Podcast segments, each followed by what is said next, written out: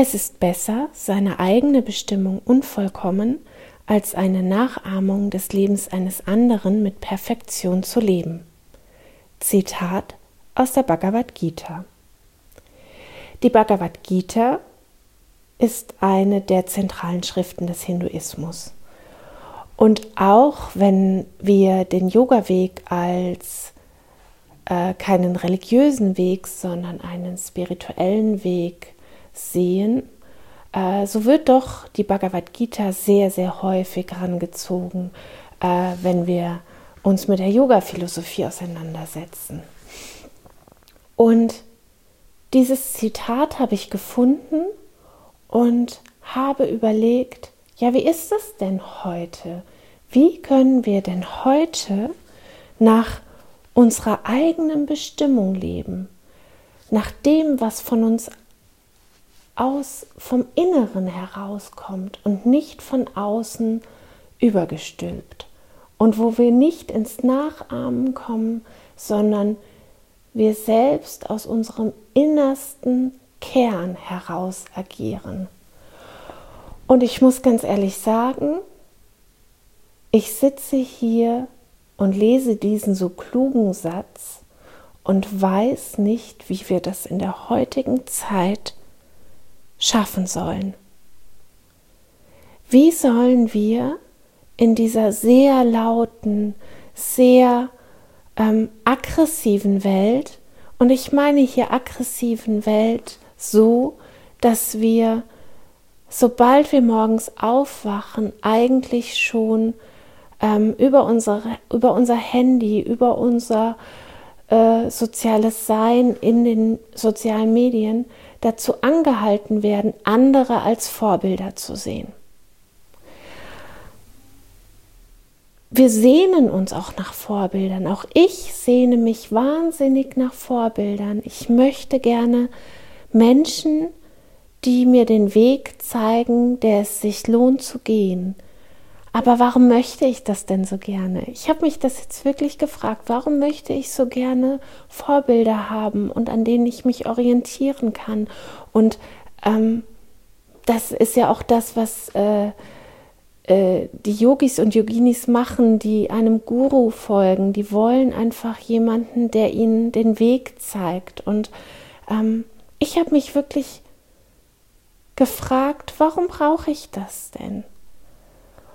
Und ich glaube, die ehrliche Antwort ist, dass ich schnell am Ziel ankommen möchte.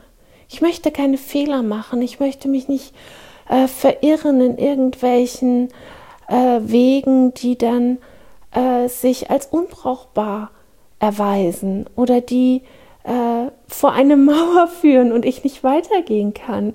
Und dann muss ich den ganzen Weg wieder zurück und ich verirre mich und ich ähm, möchte es so komfortabel und so schnell wie möglich haben. Das ist eigentlich meine ehrliche Antwort, warum ich aus dem Inneren nicht lebe.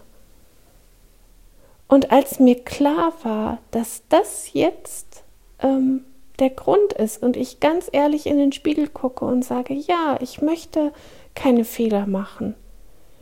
Ich möchte gerne den perfekten Weg für mich haben. Und zwar nicht selber finden, sondern der soll mir jetzt bitte sofort gegeben werden.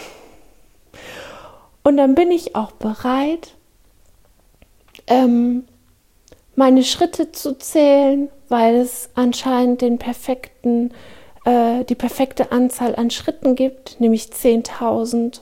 Und äh, wir alle wissen, dass diese Zahl einfach nur, oder ich hoffe, wir wissen das alle, dass diese Zahl einfach nur irgendwo genommen wurde und äh, äh, eingesetzt wurde und dass es gar nicht die wirkliche Zahl ist, die wir benötigen an Schritten am Tag.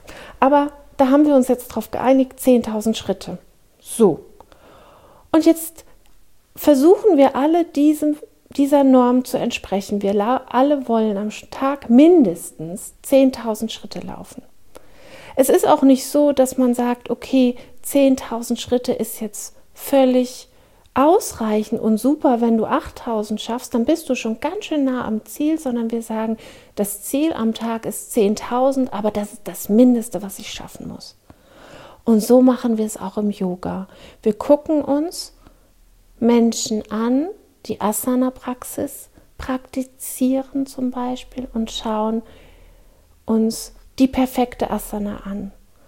Und wir gucken nicht bei uns, okay, mein Körperbau ist so und so und so und das scheint die perfekte Ausführung zu sein, die ich auf Social Media Kanälen vielleicht sehe. Und das, was ich mache, ist vielleicht, mm, ich stapel jetzt mal tief und sage, okay, ich schaffe die Drehung 40 Prozent von dem, was ich da sehe.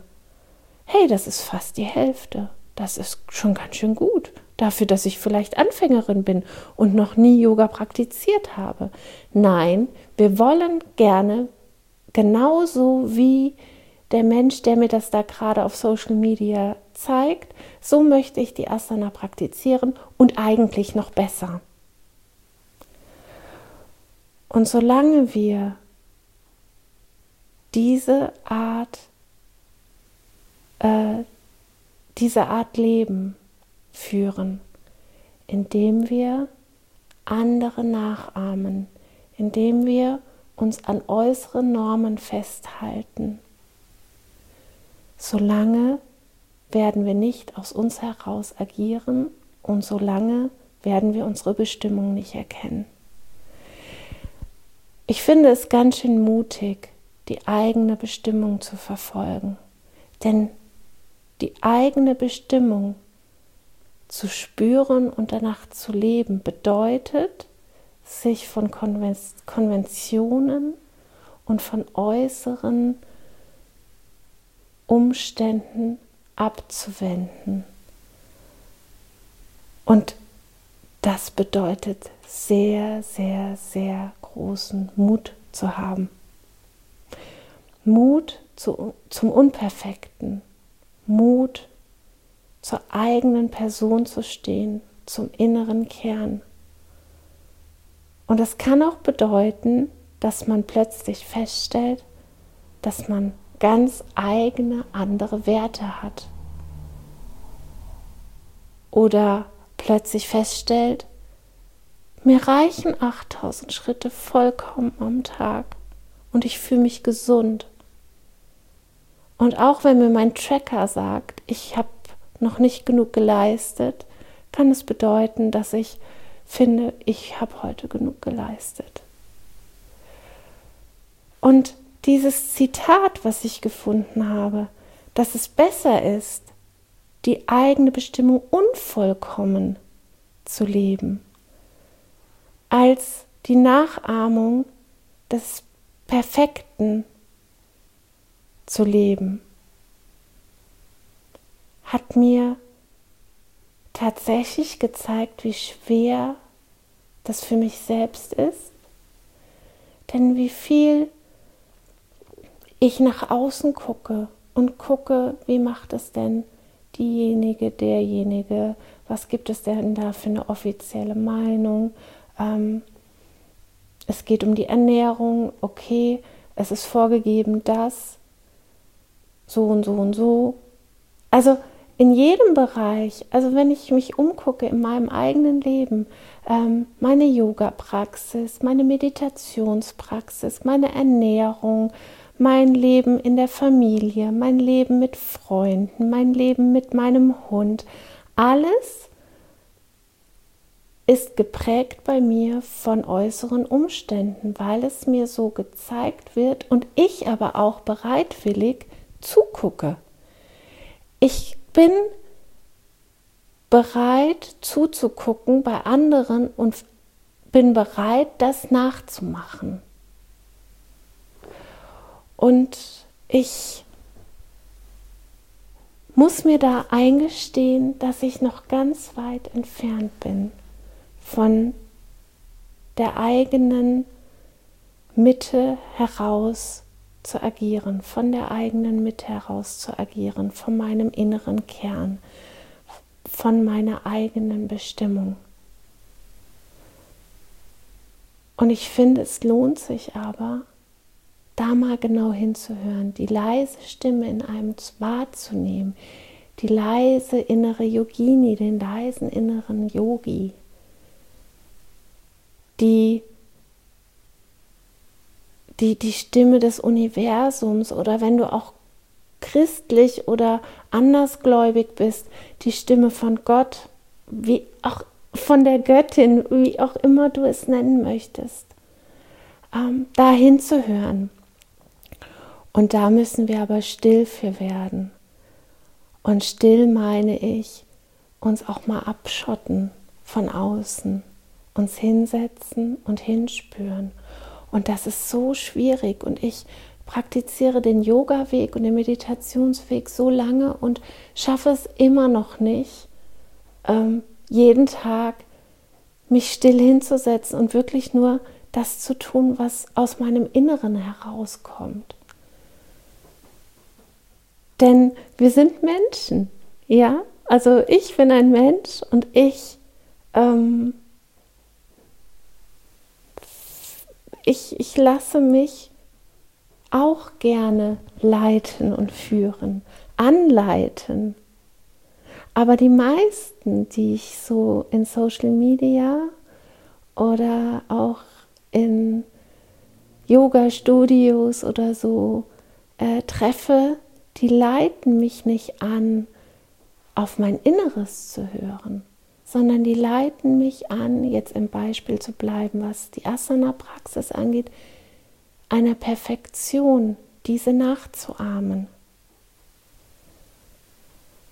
Und ich glaube, wir müssen uns wirklich fragen, ob es das ist. Oder ob wir aufhören,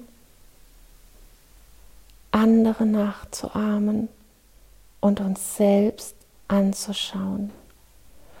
Und dieses Anschauen bedeutet aber auch, jegliche Verletzlichkeit, jegliche Verwundbarkeit, jegliches Nichtkönnen, jegliches ähm, Unperfekte erstmal wahrzunehmen und anzuschauen.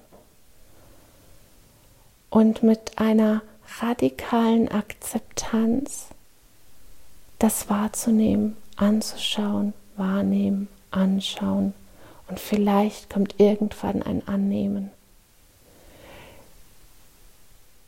In ganz kurzen Momenten in meinem Leben hatte ich das schon, dass ich mich voll und ganz angenommen habe in meiner völligen Unperfektion, in meiner völligen äh, äh, chaotischen, unperfekten Menschlichkeit.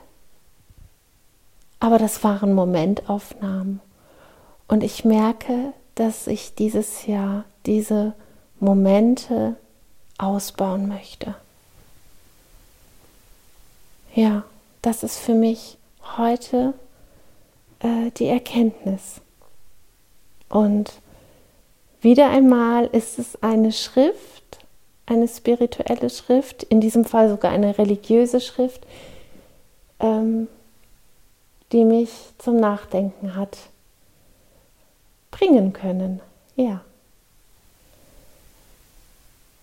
Vielen Dank fürs Zuhören. Namaste.